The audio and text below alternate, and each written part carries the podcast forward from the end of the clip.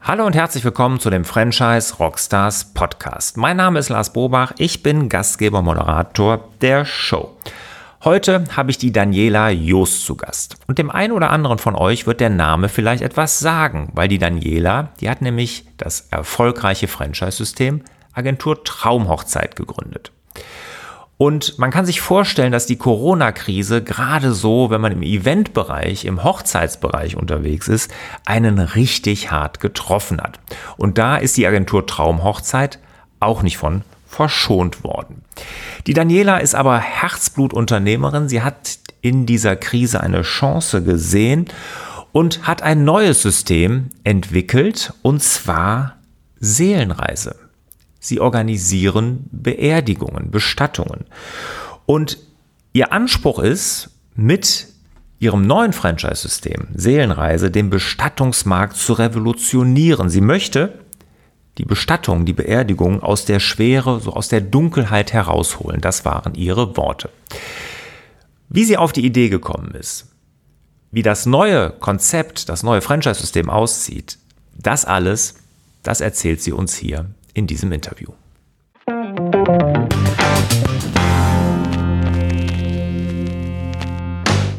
Ja, Daniela, schön, dass du wieder hier dabei bist bei den Franchise Rockstars. Ja, Corona war natürlich ein Riesenthema für dich, für euch, für die Agentur Traumhochzeit. Und da sind ja jetzt auch tolle Dinge draus entstanden. Aber erzähl doch als erstes mal, wie stark die Agentur Traumhochzeit, also dein Franchise-System, von der Corona-Krise betroffen war. Ja, wie man sich denken kann, Veranstaltungsbranche war natürlich am härtesten getroffen. Die Paare hingen alle in der Luft äh, und wussten nicht, können wir jetzt heiraten oder nicht, haben ihre Hochzeiten verschoben, haben teilweise dann ihre Hochzeiten abgesagt, weil sie irgendwann nach der zweiten Verschiebung auch gar keine Lust mehr hatten. Und das hat natürlich unsere Franchise-Partner schon äh, sehr heftig getroffen. Und äh, für mich als ähm, ja auch emotional Verantwortliche äh, für das Team ähm, hat sich schon die die Frage gestellt, wie bringe ich meine Franchise-Partner bestmöglich durch diese Zeit und gibt es vielleicht äh, da auch Felder, die man äh, noch erschließen kann, die vielleicht etwas äh, krisensicherer äh, auch sind. Und ähm, für mich war es in der ganzen Zeit der Hauptfokus tatsächlich, äh, dem Partner Mut zu machen und ähm, ja auch Zuversicht äh, zu geben. Aber keine Frage, es waren alle hart getroffen. Hm. Und ich, äh, ohne jetzt, dass du da konkrete Zahlen nennen äh, sollt oder musst, möchte ich auch gar nicht, aber ich kann mir vorstellen, dass bei manchen wirklich der Umsatz von jetzt auf gleich auf null zusammengeschmolzen ist, oder? Absolut. Absolut, mhm. ja, von jetzt auf gleich wirklich äh, auf Null. Ich mhm. meine, äh, es ist natürlich so, dass ähm, teilweise da die Hilfen äh, geflossen sind, aber gerade für die Partner, die gerade neu eingestiegen waren und kein Vergleichsjahr hatten und damit auch keine Hilfen beantragen äh, konnten, oh. war es wirklich einfach eine extrem herausfordernde Zeit. Ja. ja, das kann ich mir gut vorstellen.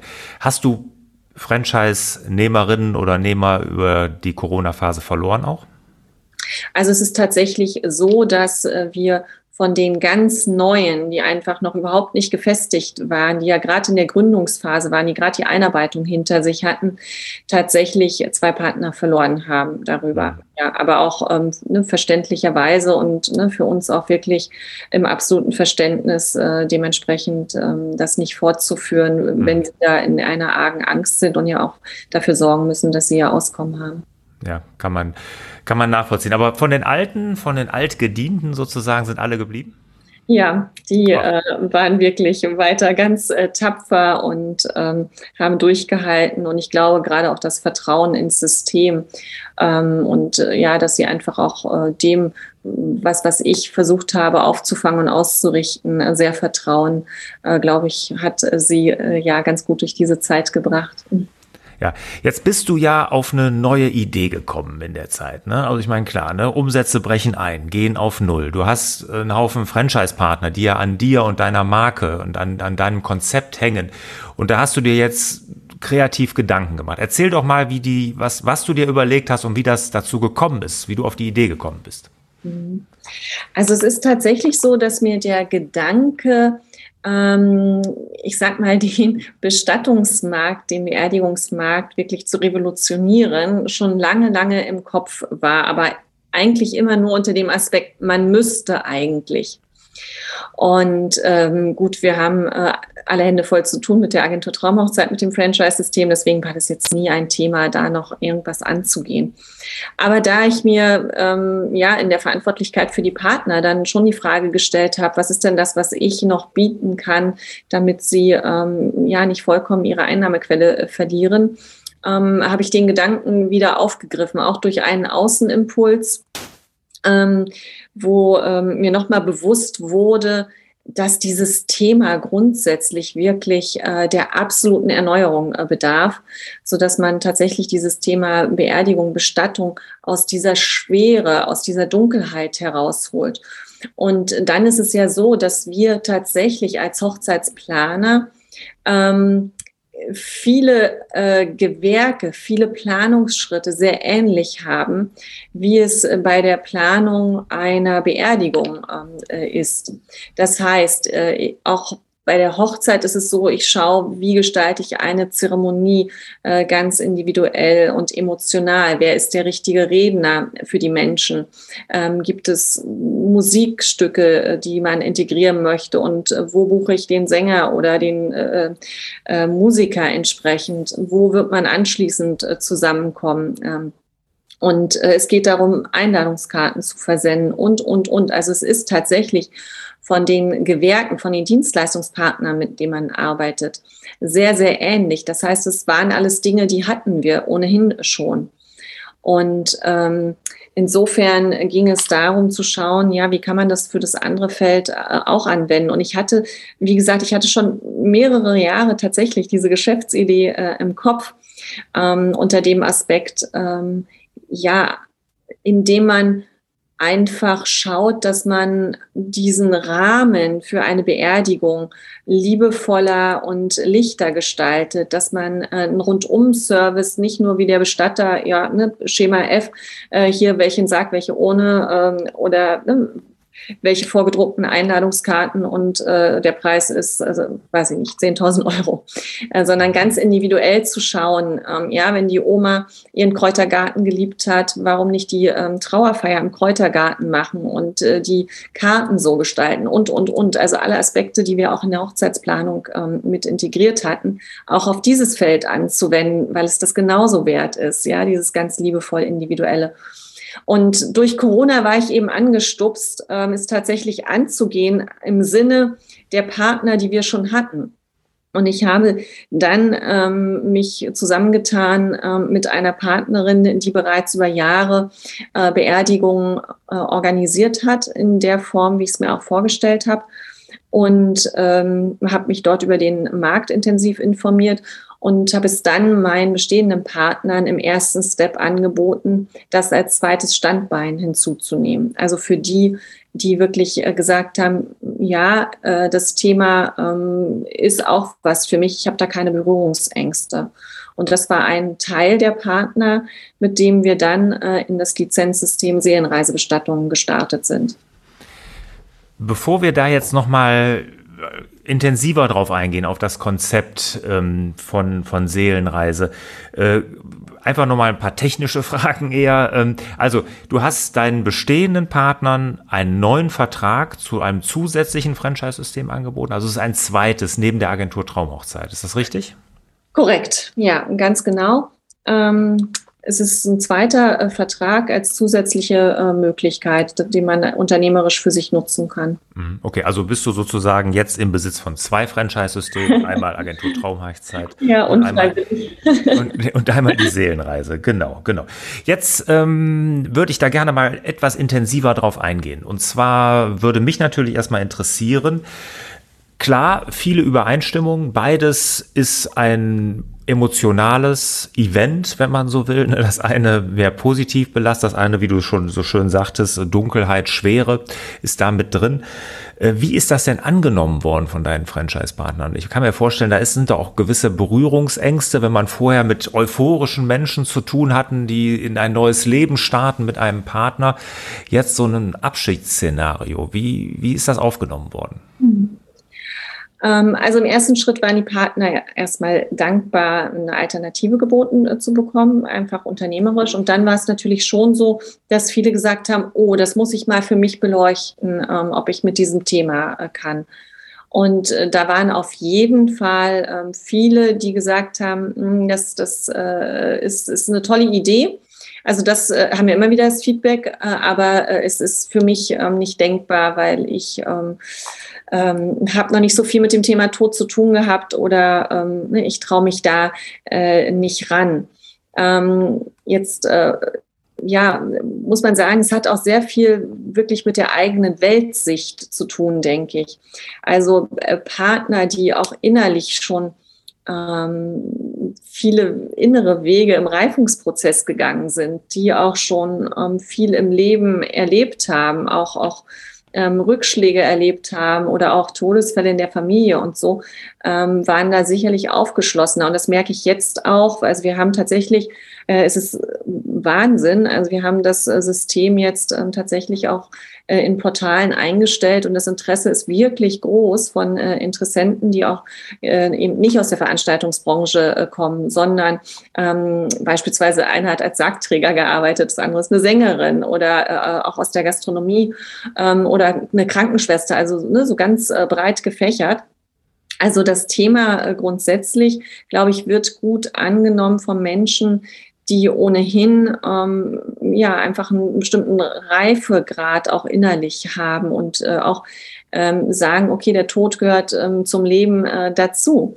Ja, und, und äh, ne, dieser Circle of Life eben. Und das ist ja auch das Konzept von Seelenreise.